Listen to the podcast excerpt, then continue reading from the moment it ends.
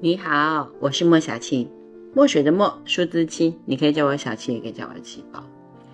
最近有没有觉得一切都很混乱？大风吹呀吹呀吹，也，嗯，又要到了冬至，十二月二十一、二十二号左右，啊，二零二三年我们要做一个正式的告别了。嗯，太阳进入摩羯座，在占星上面呢，我们就会用冬至盘。来解析这一季的重点，也就是这个时间的星象，特别是冬有关冬季的主题。嗯，再加上最近我听到好多有关水逆的 重灾户回来回报，所以嗯，哎，让我来告诉你为什么啊？就是有时候碰到困难什么也还好，对吧？就我们就嗯积极的去面对它。解决它，但你总是会有那种，怎么又来了？怎么又是我？好，那我先告诉你为什么啊？最近呢，金星在天蝎座，然后它跟所谓的天王星是属于对分相，对分相指的就是一百八十度的力量，啊，两个正对面嘛，哈，拉扯的力量。所以关系上面，金星讲的就是美，讲的是爱，讲的是关系，所以在关系上面就会有不少的呃冲冲突、冲击。尤其是自己呃有问题的关系，这个时候一定面对了，我必须要来个了断。更多的啊，我们比较不愿意去谈到的，其实就是有关分离的问题，分手啊、离婚啊，呃，有很多名人明星在这段时间，因为他们本来就是在大众视野上面的，所以他们的动向就会比较容易被看见。但是如果你仔细看看身边的人，可能也有很多啊是正在走这个历程的。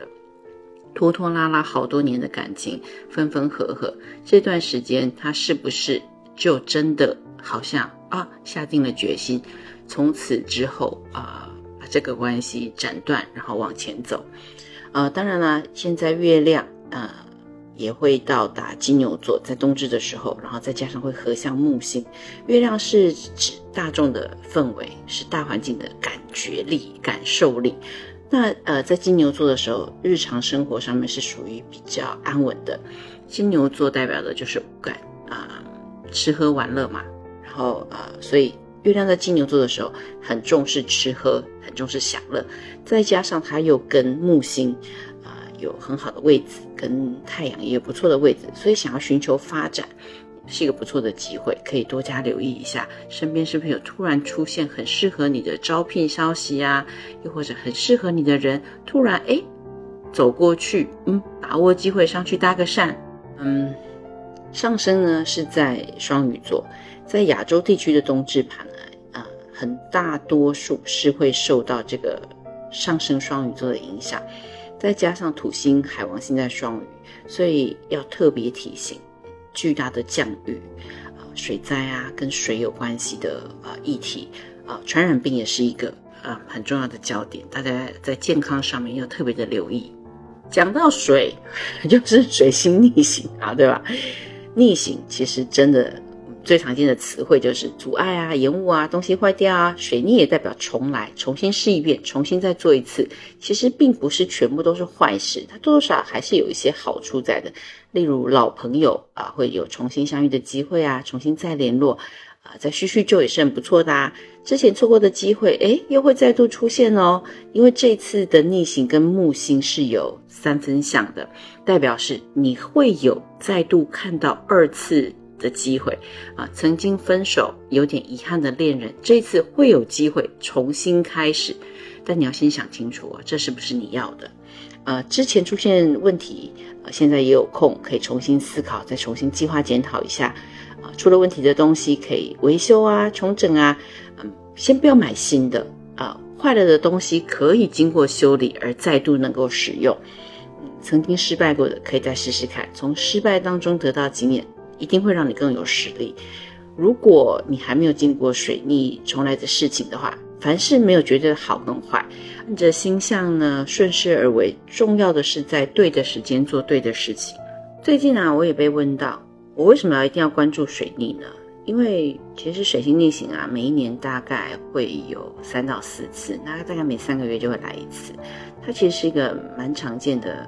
就是呃，在占星学上面蛮常见的星象。水星对于现代人来说啊很重要，因为它掌管的东西，就生活当中每个部分啊，通讯啊、说话、沟通、思考、文书、合约、学习、买卖、商业、交通活动，呃，旅行、走动，你看我随便讲就一大堆。所以当水星在逆行的时候，这些事情啊，或是相关的物品都会出现状况啊，耽误啊。呃，折返跑啊，延误啊，阻碍啊，误会啊。那发生水星逆行的时候，我们有哪些是要做，哪些是不要做的呢？首先，重要的资料文件啊，电脑电话里面的内容东西，你一定要都做好备份。呃，在这段时间当中，也特别适合做回顾、调整啊、检视，特别是有关合作关系上面。但是逆期间呢，就特别不适合马上做决定。呃，因为你说话沟通很容易出现误会，最好白纸黑字写清楚、讲清楚，甚至呃把录音功能啊，就手机里面的录音功能也拿出来使用一下。交通上面状况也会很多啊，塞车啊，突然之间故障啊，然后啊耽误到时间呐，所以呃。我水逆期间的时候，最常会发现就是折返跑。你拿了一个东西，然后发现啊忘了，又回头，又回头，又回头，所以一定要给自己多预留一些时间。然后呃，你的通讯用品容易出现问题，电脑啊、手机啊、平板啊，啊，甚至是有时候在开会的时候，投影机会出问题。那能够忍耐就忍耐，不用立刻买新的，你就等到水逆之后啊再去买新的，因为那时候头脑也比较清楚啊，不会被广告不停的洗脑。嗯，重要的合约也。尽量不要在水逆的当中签署，呃，买卖要小心啊，避免你知道收错收错单下错单，是付错钱啊，收错钱。但因为旧的人旧的事情会在这个时间出现，所以其实是很好的一个呃机会去重新审视，然后处理你之前想要做可是没有做到的事情，做出呃补偿啊，做出反应啊。当然，你也会发现，哎，吉宝，好像这一次的水逆对我影响特别大。之前几次都没有什么太大感觉啊。又或者，你看着身边人忙得焦头烂额，想水逆有这么可怕吗？其实，因为你是独一无二的，你的星盘也是属于你的专属，所以水逆对每一个人都会有影响，但不会有相同的影响。它是非常的克制化、个别化的。呃，它要视乎水逆在你星盘上面的哪一个位置上面开始运作。呃呃，最简单的例子，如果这次的水逆影响的是你的金钱宫，在财务上面的话呢，你就会在财务上面发现好混乱哦。怎么突然之间，同样一笔消费被收了三次钱，然后要去找三个不同的地方解决同样一个问题呢？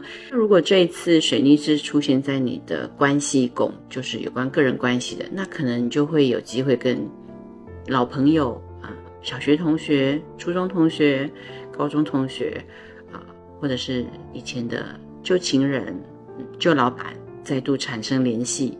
所以水逆对于你有多大的影响，你必须要了解你个人的星盘，才能对应你的生活做出啊适合你的准备。你的个人星盘啊，就像是你人生地图一样，你这样子才能知道哪里会有地雷，会炸到哪个点。所以水逆出现的时候啊，你要留意水逆是在什么星座跟什么度数，呃，相对于你自己的星盘，那这样子呢，你才能够正确的避雷。我的朋友甜甜就问过我这个。我真的不晓得该怎么回答他的问题。他说：“照你这样讲，那如果我掌握水逆的秘籍，那我是不是就是顺风顺水？也是也不是啦。为什么呢？因为总是人嘛，你总是会有这种老娘就不信，我就来挑战看看。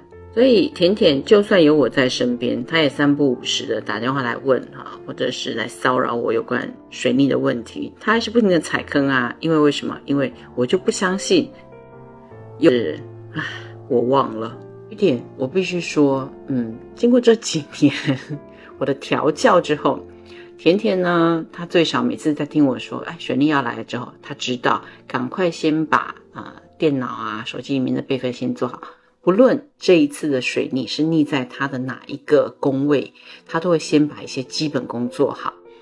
那一天呢，也是因为她是这一次水逆的重灾户。